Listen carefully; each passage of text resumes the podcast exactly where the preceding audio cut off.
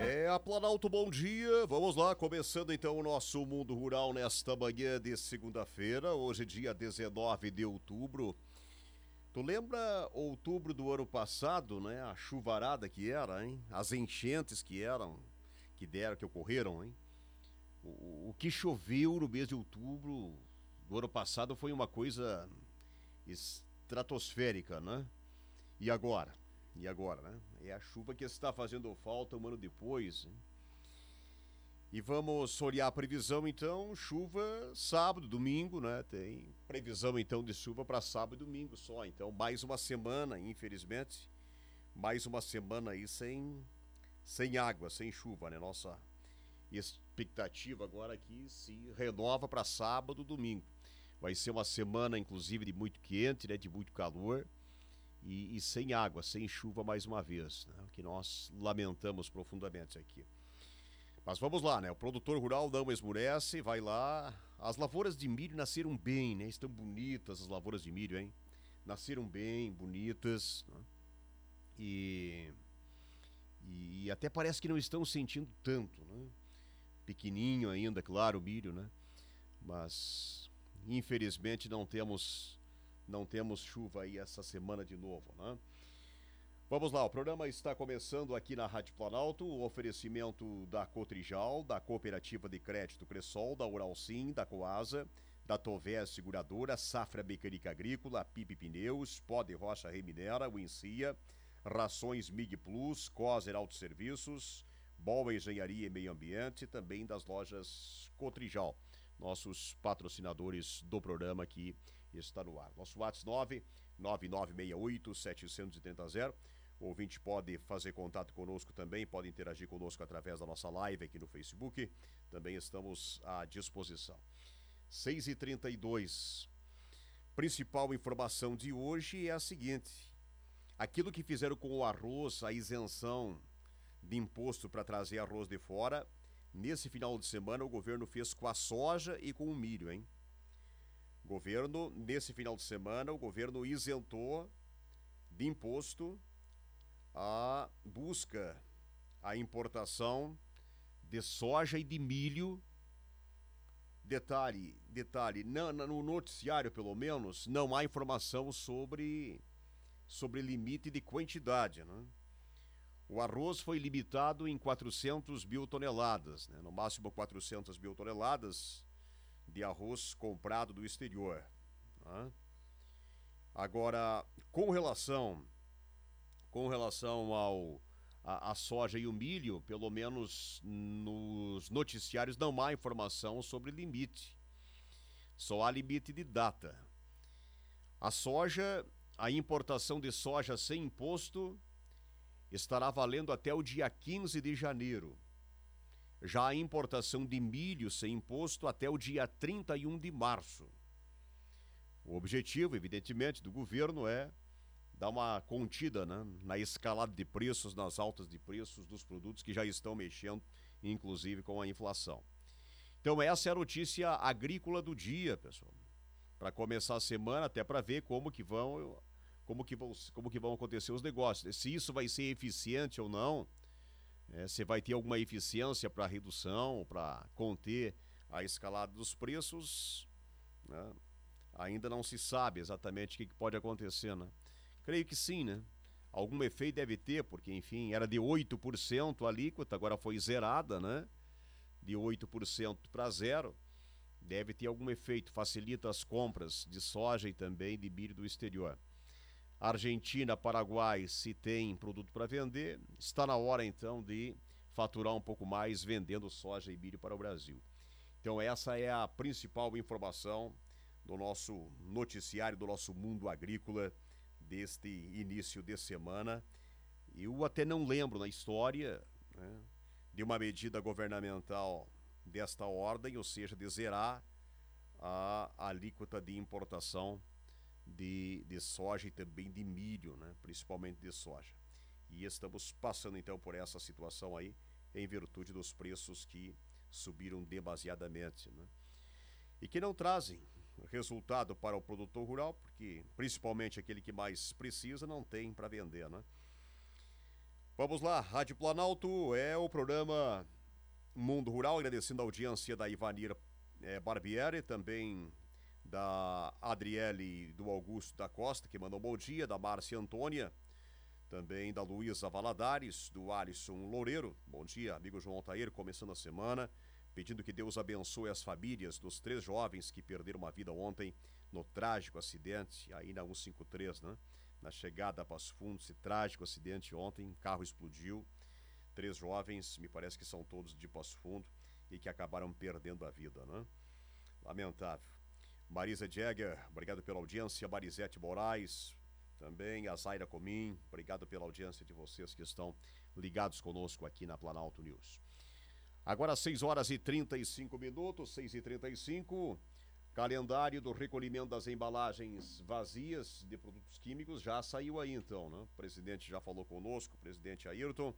Mas o calendário é o seguinte: dia 21, quarta-feira, das 9 às 10 e meia no Pulador. Depois, à tarde, eles voltam lá em Pulador, também na quarta, dia 21, das 14 às 16. Na quinta-feira, dia 22, em São Brás, das 8 e meia às 9 e meia. Lá na comunidade Nossa Senhora das Graças, o recolhimento vai ser na quinta-feira, das 14 às 16. Na sexta-feira, na sexta-feira, o dia todo lá no Santo Antônio do Capinzal, das 9 às 10h30 e depois das 14 às 16 Na sexta-feira, então, dia 23, manhã e tarde, no Santo Antônio do Capinzal, o recolhimento das embalagens vazias de produtos químicos. No dia 26, segunda-feira, em Santa Gema, das 9 às 10h30 e também à tarde, também em Santa Gema, das 14 às 16 horas, hein? No dia 26, então a segunda-feira, das 9 às 10h30 e depois das 14 às 16 na Santa Gema. No dia 27, no dia 27 em Bela Vista, o dia todo, no dia todo não, porque é das 9 às 10h30 e depois das 14 às 16, né? No dia 27, terça-feira, então, o recolhimento das embalagens lá na Bela Vista.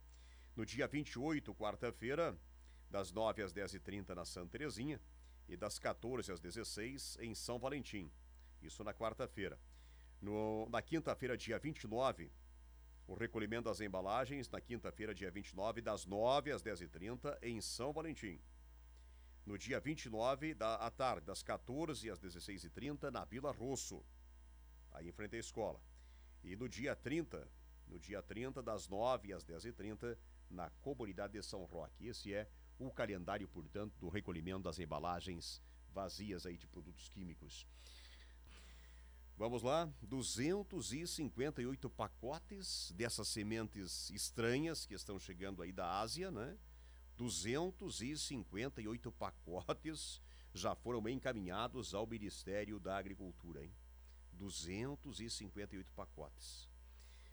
39 amostras já foram avaliadas, feito exames em 39 amostras e nessas 39 já foram encontrados fungos e ácaros, né?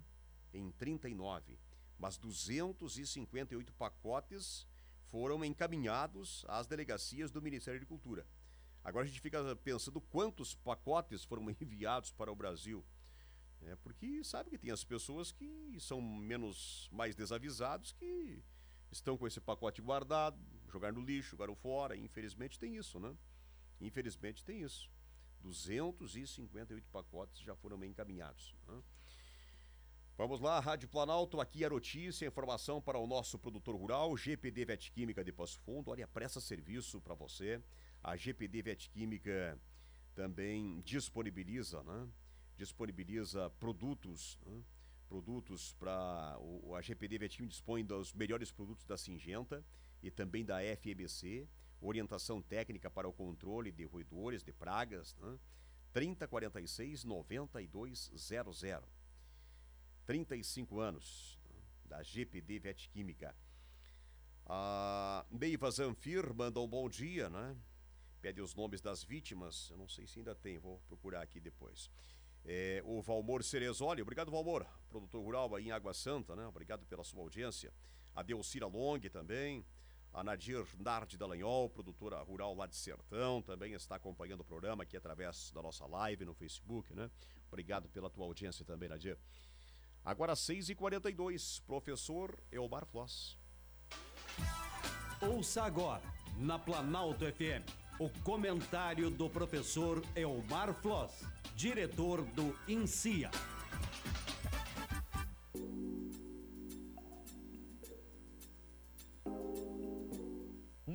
Planejamento da lavoura de soja e na sua gestão técnica e econômica, é importante que o produtor observe o zoneamento edafoclimático da cultura. O zoneamento edafoclimático é importante para otimizar o rendimento e, de outro lado, minimizar os riscos, especialmente os riscos climáticos. Na verdade, é obtido através de estudos, colocando de um lado as exigências da cultura em luz, temperatura, solo e disponibilidade de água, e de outro as condições de solo e clima que ocorrem em cada região fisiográfica. É disciplinado através de uma legislação específica, portarias do Ministério da Agricultura a nível nacional e também para cada estado produtor eh, de soja. É considerado, por exemplo, para a elaboração do calendário de semeadura, ou seja, a melhor época de implantação da cultura de soja naquela condição de solo e clima visando os maiores rendimentos e a redução de riscos. Também na escolha do melhor cultivar, baseado nos grupos de maturação relativa dos cultivares. Mesmo que a soja tenha uma ampla adaptabilidade, ela não é indicada para regiões onde há excessivo encharcamento ou solos de profundidade muito baixa também é considerado na concessão do crédito rural e também no seguro agrícola. E, finalmente, o que é mais importante, seguindo o zoneamento agroclimático, há uma redução de riscos na produção. Hoje começa, hoje até o dia 26, começam as palestras do Seminário do Leite da Coasa, em todo dia, de hoje até o dia 26, palestras né, do seminário de bovinicultura do leite. Então são uma semana inteira aí, né, de seminário. Vamos ouvir os palestrantes que convidam. Olá a todos. Aqui quem está falando é Cristiane Azevedo, sou médica veterinária e palestrante do 5 Seminário de Bovinocultura da Coasa. Estarei com vocês agora dia 19 de outubro, às 19h30, acesso online gratuito estarei abordando sobre a criação e recria de bezerras e o impacto sobre a produção na primeira lactação. É, estarei falando sobre os principais assuntos re relevantes do setor de criação, desde os cuidados ao parto, é, ao cuidado recém-nascido, o controle das principais enfermidades, qual seria a taxa de crescimento adequada para as bezerras na fase de aleitamento, é, os manejos sanitários, a, a biosseguridade, enfim, todos os manejos e enfermidades que impactam di diretamente sobre a performance e saúde das, das nossas bezerras. Aguardo a todos, então, dia 19. Um grande abraço e até mais. Meu nome é Wagner Besco, eu sou pesquisador e consultor da Transpondo. No dia 20 de outubro estarei proferindo uma palestra no 5 Seminário de Bovinocultura de Leite Coasa, com o título Leite é um bom negócio? Como saber se sua propriedade está no caminho certo?